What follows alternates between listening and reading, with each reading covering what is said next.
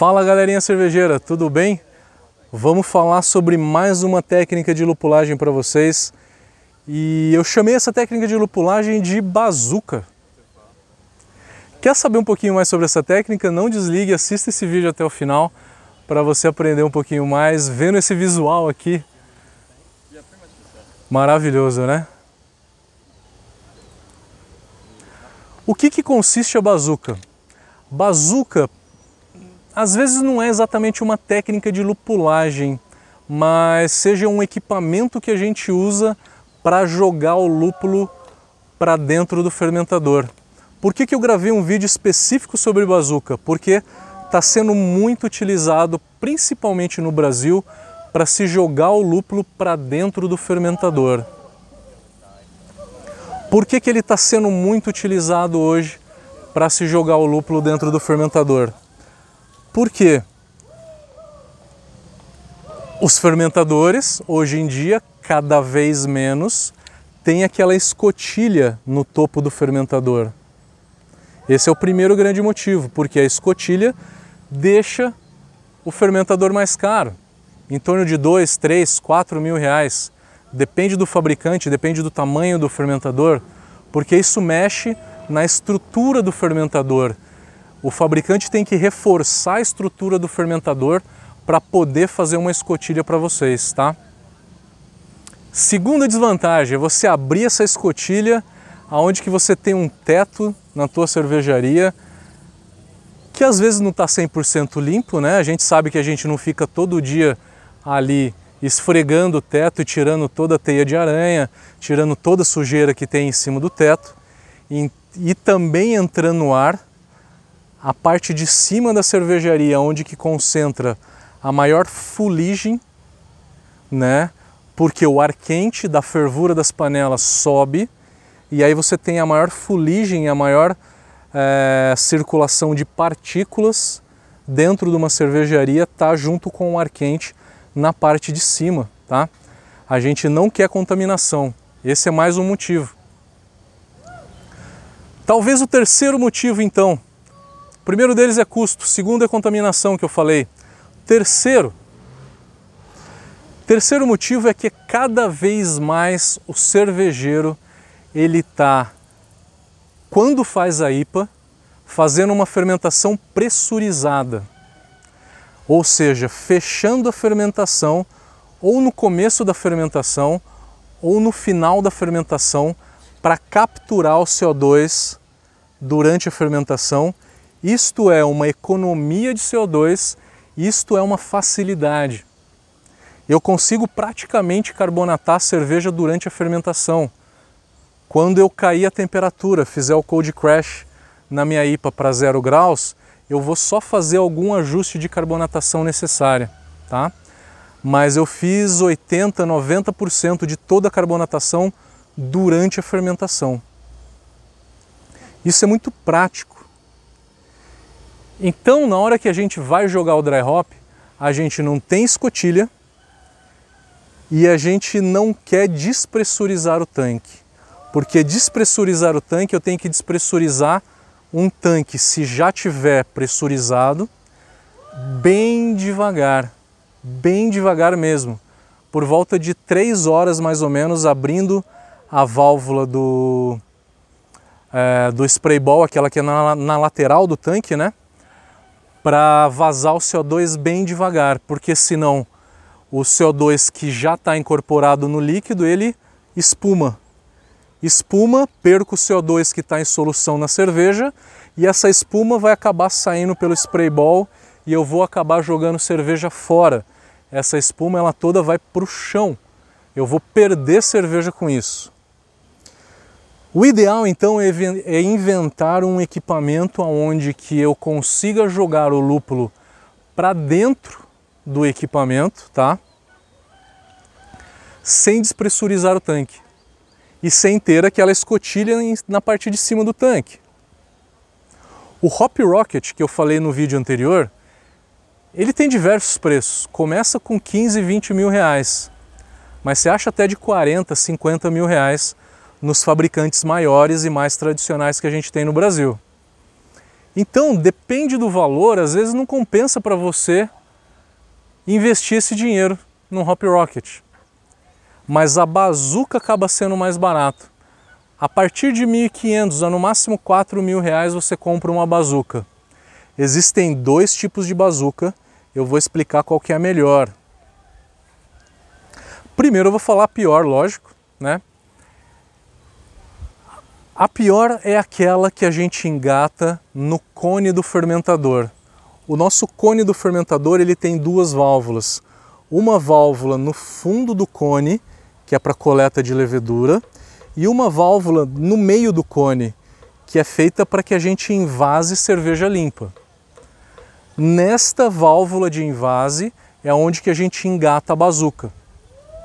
Geralmente o fermentador ele vem com uma bitola de uma polegada e meia. Uma polegada e meia dá, uma polegada são dois centímetros e meio. Né? São quase 4 centímetros, é um pouco menos do que 4 centímetros. 3,7, 3,8 centímetros de bitola. Isso é pouco quando a gente está falando em lúpulo em pellet. Na hora que você pega o lúpulo em pellet, coloca dentro da bazuca. O que, que é a bazuca? É um cilindro. Um cilindro não muito mais grosso do que isso, tá? Tem mais ou menos uns 15, 20 centímetros de diâmetro. Que, que ele tem uma tampa, você coloca o lúpulo ali dentro e na outra boca você engata dentro do fermentador. Lógico que sempre ele tem que ter CO2 dentro, né? Porque se o ar entrar em contato com a cerveja que está entrando dentro da bazuca, pode absorver oxigênio essa cerveja, né? Então encho de lúpulo e CO2 e aí engato no tanque. A cerveja do tanque vai entrar dentro para que eu possa engatar o CO2 na bazuca, pressurizar esse lúpulo todo e mandar para dentro do tanque. O grande problema é que essa bitola de uma polegada e meia vai entupir. E eu já trabalhei em cervejaria com bazuca e eu vi ela entupir e entupiu legal. O que, que eu fiz para resolver o entupimento dessa bazuca? Na cervejaria eu tenho água quente a 79 e 80 graus, que é água de lavagem, né? Eu enchia metade da bazuca com essa água quente e vinha com um lúpulo e jogava por cima e já fechava. Senão eu faço um chá de lúpulo, né? Se você assistiu o vídeo de chá de lúpulo dessa série, você vai ver que o chá de lúpulo não é interessante. Não é interessante porque a gente perde muito, muitos óleos essenciais que a gente extrai a 80 graus. Então eu jogo o lúpulo com água quente e fecho muito rápido, para não perder os óleos. Dou uma chacoalhada nela, fechada, Nessa chacoalhada, esse lúpulo na água quente ele se dissolve muito rápido. Questão de um ou dois minutos chacoalhando só, esse lúpulo já vai dissolver.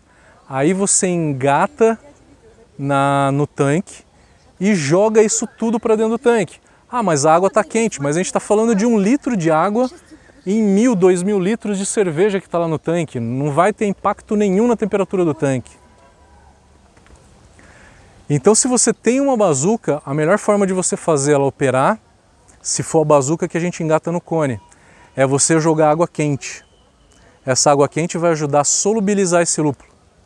Mas a melhor bazuca de todas não é a que vai no cone, é a que vai em cima do fermentador. Na hora que você for encomendar o seu fermentador, encomende um fermentador aonde que ele já vem pré-preparado, né? com uma tubulação de 4 polegadas, tá? 4 polegadas, a gente está falando 4 polegadas vezes 2 centímetros e meio, a gente está falando de uma bitola de 10 centímetros. É uma válvula na parte de cima do fermentador, que é onde que a gente vem, engata a bazuca, o tanque está todo pressurizado, eu não preciso despressurizar o tanque nem com a bazuca embaixo e nem com a bazuca em cima, tá? O tanque permanece pressurizado o tempo todo. Com a bazuca em cima, eu abro a parte de cima da bazuca e jogo o lúpulo. Fecho a parte de cima, que é para não entrar ar, e abro a parte de baixo da bazuca bem devagar. a pressão de dentro do tanque vai para dentro da bazuca. E o lúpulo, como ele está na vertical, a, a bazuca, né? O lúpulo ele vai simplesmente cair. Ele simplesmente caindo, eu estou colocando o lúpulo para dentro da, da minha cerveja. O ideal é que você faça a bazuca numa temperatura alta, no finalzinho da fermentação, naquelas temperaturas que eu falei, de 20 a 25 graus. A bazuca, ela é uma técnica de dry hop que tem apenas a temperatura alta. Ela não vai ter a agitação, que é o segundo fator que eu falei para vocês, que melhora na extração do nosso lúpulo, tá? Então não é o melhor, a melhor forma de se fazer, de se extrair substâncias de um dry hop, mas é uma, uma, uma técnica bem satisfatória, amplamente difundida e utilizada por diversas micro cervejarias no Brasil todo, tá? Então, é importante comparar as técnicas, né? Então agora vocês estão entendendo o porquê que eu falei que existem dois fatores que influenciam e aumentam a extração do nosso dry hop, temperatura e o agito da cerveja com o lúpulo, né? Conforme a gente vai falando das técnicas de lupulagem, a gente vai falando desses dois fatores. Com isso, vocês conseguem entender e avaliar melhor as técnicas de dry hop, tá? Essa é a nossa ideia, é realmente deixar as informações cada vez mais claras para vocês, fáceis de entender e de uma forma que vocês consigam avaliar e criticar e não simplesmente seguir protocolos que alguém algum dia falou para vocês, tá? Essa é a nossa filosofia tá? É realmente ensinar, ensinar na teoria, no porquê das coisas. Se você gostou desse vídeo, por favor, dê like, se inscreva no canal. Isso ajuda muito a gente a levar esse vídeo para mais pessoas, porque o algoritmo, o algoritmo do Facebook, YouTube Instagram, é, se você der like, ele vai levar esse vídeo para mais pessoas. E se você comentar, escrever qualquer coisa nos comentários, a gente vai usar esse conteúdo para fazer novos vídeos e ensinar, no... e ensinar novas pessoas a fazer um dry hop cada vez melhor. Galerinha, muitíssimo obrigado e até o próximo vídeo. Valeu!